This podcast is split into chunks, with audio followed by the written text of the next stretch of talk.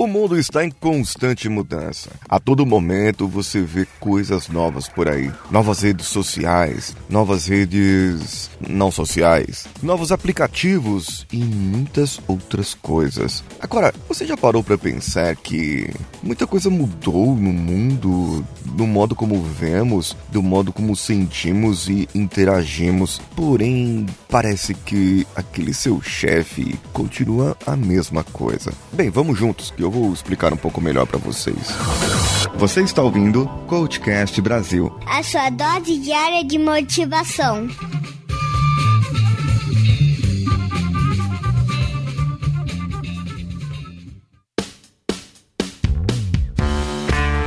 Existem alguns tipos de liderança. É, aqueles mais comuns, aqueles que você pensa por aí, que tem o cara que é o exigente, aquele camarada que ele tem uma experiência muito ampla naquele assunto, ele conhece tudo, manja muito daquele assunto e ele é crítico com aquilo, porque ele manja, ele é o especialista, ele é o bonzão naquilo, então ele vai te criticar o tempo todo se você fizer errado. Tem esses pontos fracos. É bom porque ele não deixa passar nenhum deslize, sabe? Ele, ele quer que esteja tudo certo, mas de acordo com o entendimento dele. Nesse caso, a como ele acredita que ele faz as coisas boas com excelência e que todo mundo pode fazer essas coisas boas e com excelência, assim como ele. Ele não é aquele autoritário, sabe? Aquele comandante militar e, e tal. Então, ele acaba sendo um exemplo para os outros colaboradores, para as pessoas que estão com ele. Existe também o autocrático. E, infelizmente, esse é um tipo muito enxergado, muito visto no mundo corporativo. Porque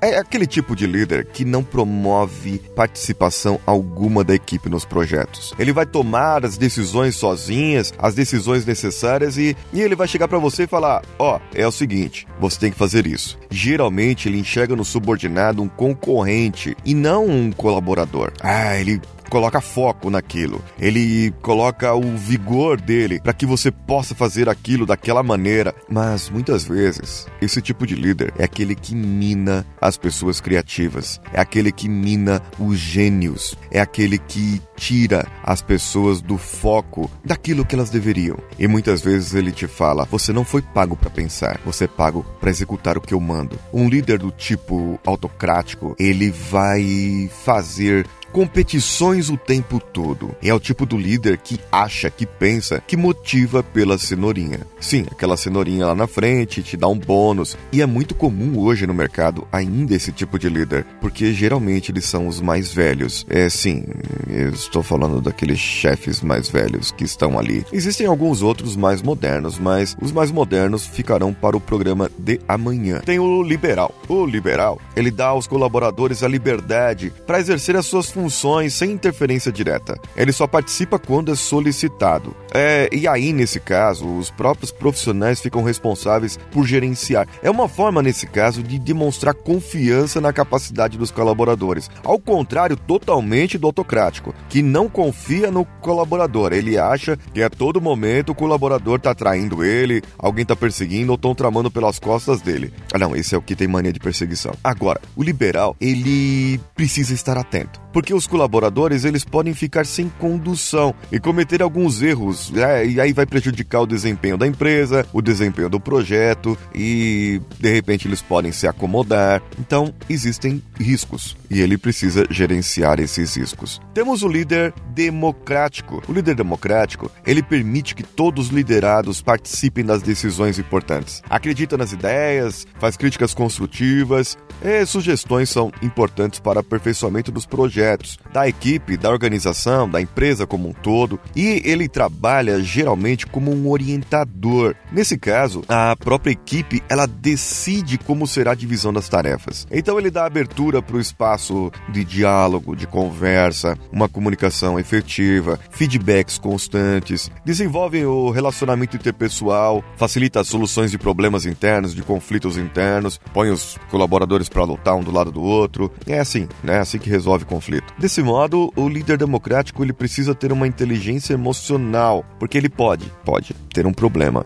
Ele pode perder o foco, o controle e a objetividade, porque se deixar tudo na mão das outras pessoas, elas podem desfocar. Existe o líder visionário. Ele tem aquele senso de oportunidade e um otimismo latente. Ele é otimista. O autocrático lá em cima, ele é pessimista. O visionário, ele é capaz de antecipar tendências. Ele é aquele empreendedor. Ele tem disposição para correr os riscos e geralmente ele tem mais sucesso em seus objetivos do que os outros em alguns âmbitos. Quem era visionário que você conhece? Steve Jobs, por exemplo. Ele era um líder visionário. Ele era um líder que sonhava, que via algo, que acreditava naquilo e fazia os seus colaboradores acreditarem naquilo também. Ele reconhece que os colaboradores são importantes e sabe que nesse caso, cada pessoa tem um perfil diferente. Não é todo mundo igual. Afinal de contas, você pode ser Libra e eu de Virgem e o outro de Capricórnio. Nós temos personalidades diferentes. Não, não estou dizendo que eu acredito em horóscopo. Eu estou dizendo que nós temos personalidades diferentes e você sabe disso, sabe o que eu falo. Na verdade, você já ouviu a minha opinião acerca disso. Nesse caso, o visionário ele é muito bom para isso. Ele é muito bom para motivar, para ele busca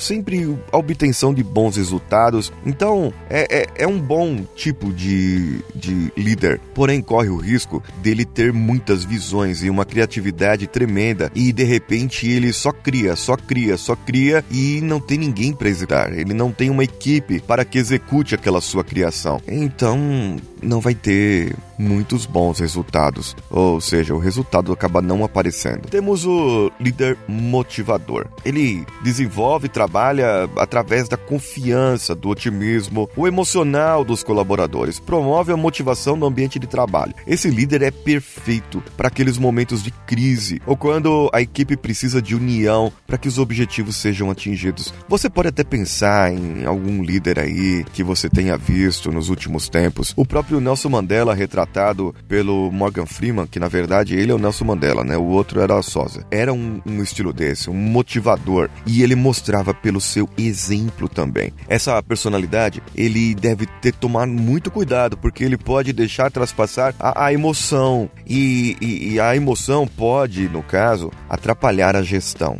o gerenciamento. E por consequência, não vai alcançar o resultado. Tem o líder técnico. Esse líder ele possui muito conhecimento conhecimento, capacidade técnica. É, assim como no primeiro que eu comentei aqui, que é aquele líder exigente. O líder técnico, ele pode ser um líder exigente, mas não necessariamente. Ele tem essa influência da, da equipe, porque como ele conhece tecnicamente, sabe, esse tipo de líder é aquele empreendedor que aprendeu uma, uma profissão e montou a sua empresa e ali foi ensinando outras pessoas. Esse é o líder técnico. E todo mundo reconhece a sua capacidade na técnica, na, naquilo, naquele que ele faz, naquilo que ele faz ele é bom. Mas muitas vezes esse líder ele precisa passar por outros conhecimentos, adquirir outros conhecimentos, como gestão mesmo, liderança e fazer outras coisas para que ele possa melhorar. Existem hoje o que nós defendemos que é o líder coach, porque assim saber delegar com assertividade, identificar as capacidades individuais de cada um dos seus liderados, potencializar esses resultados. Isso representa desafios e as novidades motivadoras hoje, a globalização, a competitividade e muitas outras coisas precisam ser criados, nesse caso, um ambiente colaborativo, empreendedor, favorável à evolução profissional. Você precisa alcançar as metas da empresa. E, e com isso, o líder é modelado nos princípios do coach. Você vai estimular competências, é,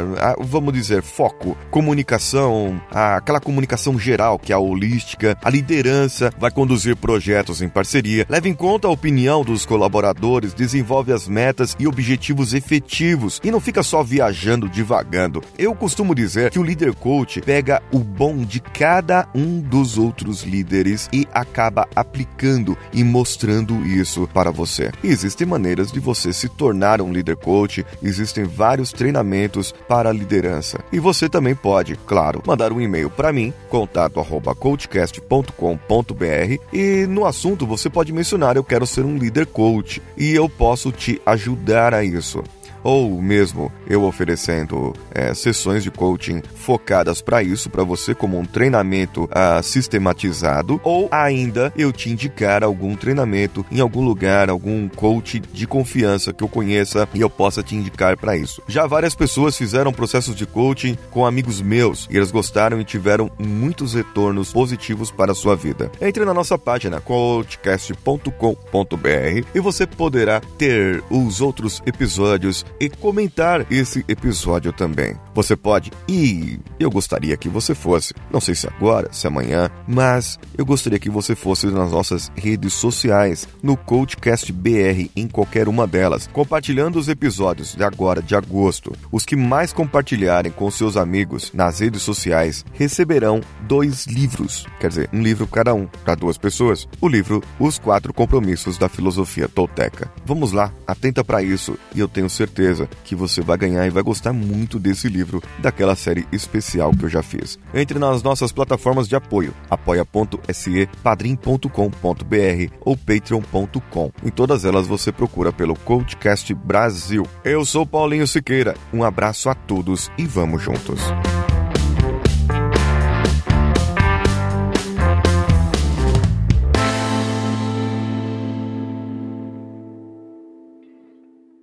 Esse podcast foi editado por Danilo Pastor, Produções de Podcasts.